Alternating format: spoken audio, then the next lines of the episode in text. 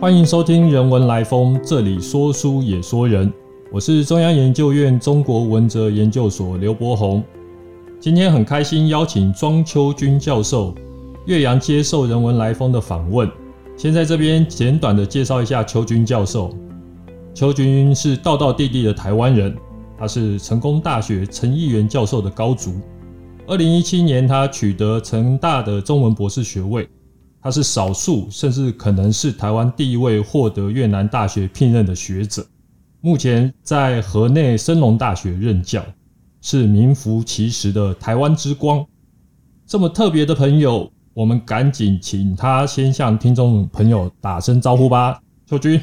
各位听众朋友，大家好，我是庄秋君。谢谢秋君今天能够抽空来到人文来风哦。虽然我们在两地哦，可是透过这个。岳阳的视讯哦，还是可以让大家能够更多的认识秋君哦。请秋君跟大家分享一下自己最近的研究重心，或者是你的研究方向，也可以谈一谈你是怎么样走上越南研究。我之所以会开始研究越南，有很大一个原因，是因为我很喜欢旅行。因为当时候东亚汉文学刚兴起嘛，我就想说，那我可以一边写硕士论文，一边出去旅行的话，那个是最好的哈。所以我那时候就想说，哎，要不然我做个日本或韩国。不过那时候日本、韩国的人做的比较多，老师就跟我说，那不然你就试试看越南啊，越南也蛮好玩的，而且比较少人做，可以做出比较多新的东西。加上当时候我就跟我爸爸出去，然后常被误认为越南人，然后问我要不要学中文这样，然 后所以老师就说，哎，这个就是命运的安排，就让我做起了越南。那我一开始做硕士论文是做这个中国小说传递到越南的研究，中国小说怎么传递到越南，然后怎么改编成越南南传，在越南当地受到广大人民的喜爱等等哈。其实我发现这个媒介者很重要的一部分是越南使节，使节去中国，然后把书带回来，然后再重新改编。所以我后来博士论文就做了越南使节，反而知道他们到底去中国做什么。史节文献很大一部分就是他们的脸书打卡文，每到一个地方写一首诗，遇到谁也写一首诗，看到什么新奇好玩又有趣的东西也写一首诗。史节呢，基本上是正史、甲副史、乙副史三个人至少哈，史节文献留下来就是这三个人的，这三个人他们互相唱和，就是跟朋友出去玩的一些聊天的过程，会写一首诗这样哈。那除了这些之外，当然还有他们对于当时候中国社会的一些观察，他们看到的东西，我觉得这个东西非常特别，很像我就是看着一两百年前，然后跟着他们去旅行，看到了当时候的中国的样貌跟风貌，我觉得这是非常有趣的。越南时间很大一个部分，他们同时间他们还有另外一个身份叫做越南的高级知识分子，他们一样考科举，科举考什么呢？啊，他们。考儒家的经典字书经啊，都非常娴熟这些书籍。这些知识分子在考试的时候啊，你考试当然就会有参考书啊，会有教科书啊，会有笔记啊这些。这个也可以看得出来，他们愿意接受儒家的经典是哪些部分。所以我最近对这个觉得很好奇，在做关于这个越南文人对于中国儒家经典的一些接受，或者是。笔记等等，我想要知道他们到底对于哪些儒家经典是觉得很好的，那这些经典里面又有哪些内容是他们觉得应该被留存下来？最近在做的一个新的主题，这样。我们这样听到秋君整个研究的心路历程哦，有一些地方还蛮有趣的哦，例如被认为长得像越南新娘哦，所以去做越南，还好没有人认为我长得像韩国人哦，这样我就要去做韩国研究。我觉得还蛮有趣的事情是，我看了一下你过去的这些研究，你对中越文化交流研究这么久，以你的了解，在这个中越交流当中，像使节啊这种媒介人物，到底还有哪一些？你专门研究这个使节啊，在这当中产生什么样特殊的影响？可不可以跟大家说一下？在中越文化交流的媒介上面，主要可以分成三个部分。首先，第一个是僧侣，尤其是中国僧侣。越南的这些家庭啊，他们很喜欢请中国的僧侣到越南去说法。越南信仰佛教分成两个部分，一个是汉传佛教，一个是藏传佛教。哈，汉传佛教的部分就是从中国传过去的。这些中国的僧侣到越南去讲经说法的时候呢，同时当然也会带着中国翻译的佛经到越南去，当然都是写汉字的，然后他们就读这些汉字的佛经。你知道他们可以读懂汉字，表示他们也受过一定的教育，也是在贵族社会中流传。除了佛经之外，他们还会做一些佛教故事的演绎啊。这个我就不是非常了解，但我知道是僧侣去讲经说法的时候，就带过去一些佛教的经典文化这样子。好，第二个是商人，明清时期航海技术比较发达之后，开始有商人到越南去经商。明朝末年的时候呢，有更大量的商人，他们就到越南去讨生活，为了不让清朝统治，不让异族统治，就跑到越南去寻求庇护。这些人呢，他们把自己母国的文化带到了越南去，比如说妈祖信仰啊、关公信仰啊，成立了很多会馆，福建会馆啊、广东会馆啊。其实现在有一些越南词也是用广东话发音，比如说水饺啊。还有吸收啊，吸收豉油啊，就是酱油的意思嘛，哈。甚至你到了胡志明市的第五郡，你还可以用广东话跟当地人沟通是没有问题的。这其实都可以看得出来，他们的商人呢游走在中越两国，把自己中国母国的文化带过去。那第三个部分是越南使节，这些越南使节在出使中国的时候，看到中国的书啊，因为他们同时也是。越南的知识分子也深受儒家文化的影响，他们就把很多中国书带回越南，或者是同时他们再到中国出使的时候呢，他们也带了自己母国的，比如说王子的诗集呀，哈，或是自己的诗集啊，来请中国的文人提拔。所以我们可以在汉南院里面看到蛮多诗集或者文集，有很多。中国文人的题序或者是跋，当然也还有这个皇子的诗集就留在中国，反而越南自己本身是没有的这个状况也也发生的这样哈，所以越南时节其实身为这个媒介哈，他们是真的蛮重要的。那加上他们除了把这个书带来带去之外，他们改编了很多中国的文学嘛，就是我像我之前讲，他们把中国的小说哦改编成越南的南传啊，重新在越南传播。所以他们其实除了是一个接受者，他们也是个传播者。觉得这是越南使节比起僧侣或者商人来说更为特殊的一个部分。哈，谢谢秋君跟我们分享他这个传播的这种多样性哦，在这个中越文化之间，其实媒介。不只是使节哦，包括商人跟僧侣哦，所以每一个不同的身份所带出来的文化的影响，或者说他们所着重的焦点，也自然就会不同。所以这个研究起来会涉及到非常多的面向，听起来是蛮有趣的。另外，想听听看你的意见哦，因为台湾这几年在推动新南向政策，早在这之前。据我所知，议员教授啊，还有您啊，其实就已经留意到台湾跟越南两地文化之间的这个关联性哦。是不是可以跟听众朋友举一两个例子，帮助我们能够多了解一点，就是关于台湾跟越南在文化上面有什么样的联系，或者是说有什么相似之处？从你的角度，可以告诉我们该如何去理解，或怎么样去看待这种文化联系的这种现象？台湾跟越南相似的地方，首先是他们同属于汉文化圈，都深受儒家文化的影响。从政治上来看呢，在二十世纪初期的时候，台湾跟越南同时都是被殖民的国家，台湾被日本殖民啊，越南被法国殖民。一九四九年之后，当然后来两国的走向不太一样，台湾光复了，那越南呢就改朝换代，变成了社会主义共和国。除了这个政治上的因素之外呢，其实他们还有另外一个共同点，就是他们都接收了大量的广东和福建的移民。我们的祖先嘛，嗯，双贵台湾，我们是有很多福建、广东的移民到台湾来。越南也是，他们在明末清初的时候接收了很大一部分的广东和福建的移民。这些移民就当然会带去他们自己母国的文化。所以我们在越南可以看到很多汉文化影响的部分，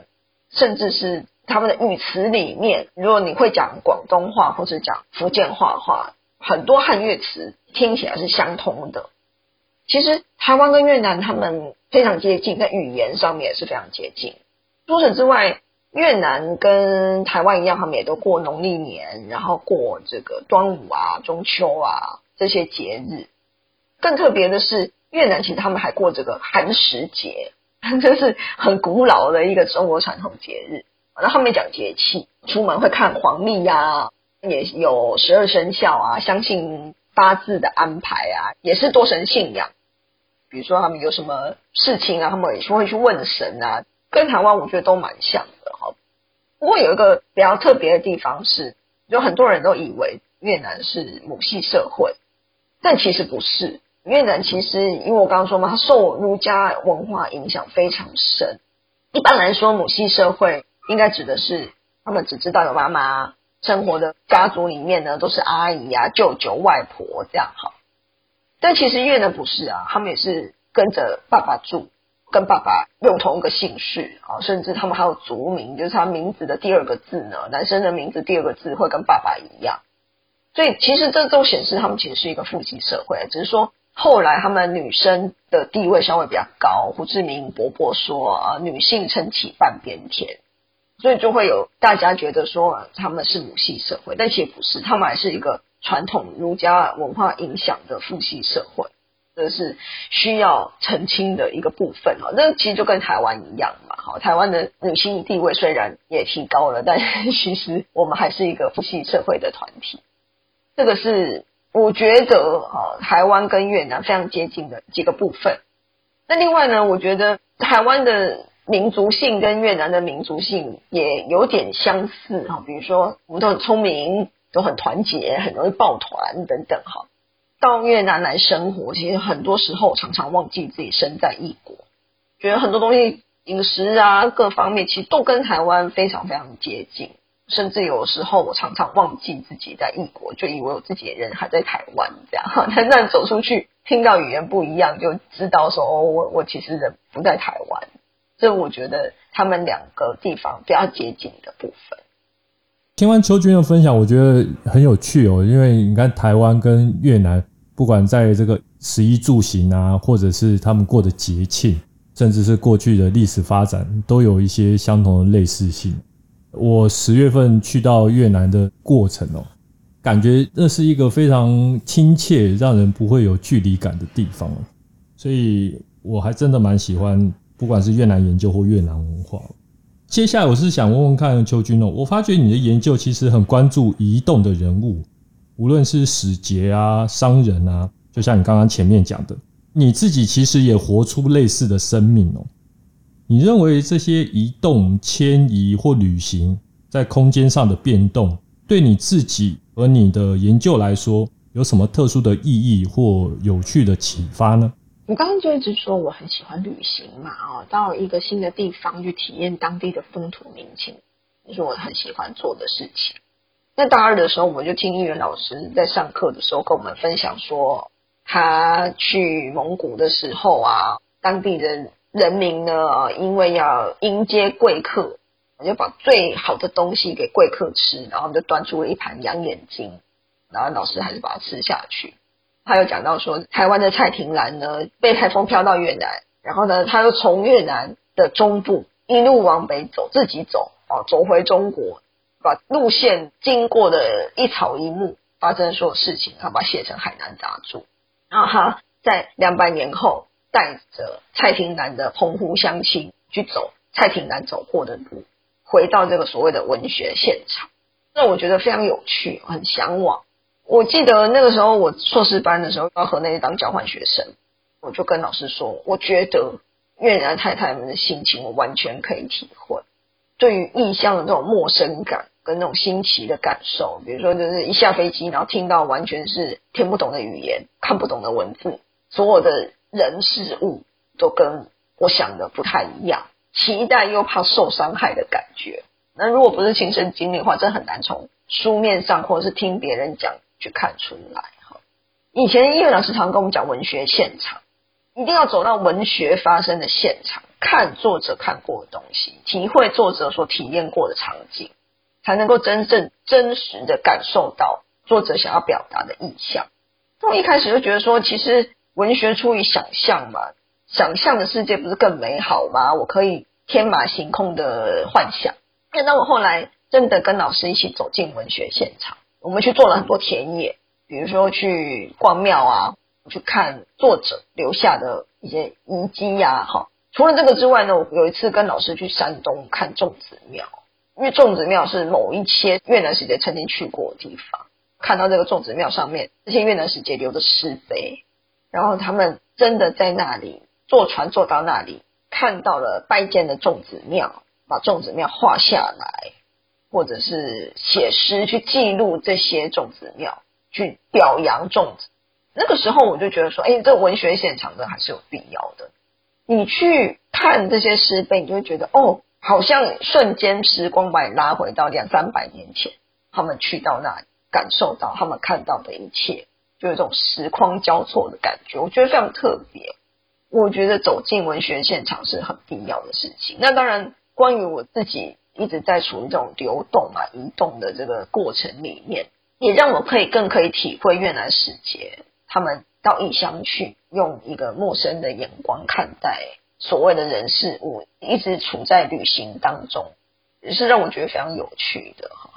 这些经验呢，我觉得都对我来说其实都蛮特殊的，我可以更能够深刻的去理解他们当时候，比如说越南使节他们有时候可能。在旅途上生病了，自己生病的时候啊，我就会想到啊，对那个时间，他们在中国的时候，他们也曾经生病，还一边看书一边写诗啊，感觉很浪漫。在那个当下，会觉得哦，他们为什么会人在异乡，然后写出说啊，我快死了，我很害怕这种事情，我觉得还蛮有趣的，因为我感受到他们所谓的这个心情哈，所以我觉得很特别的地方。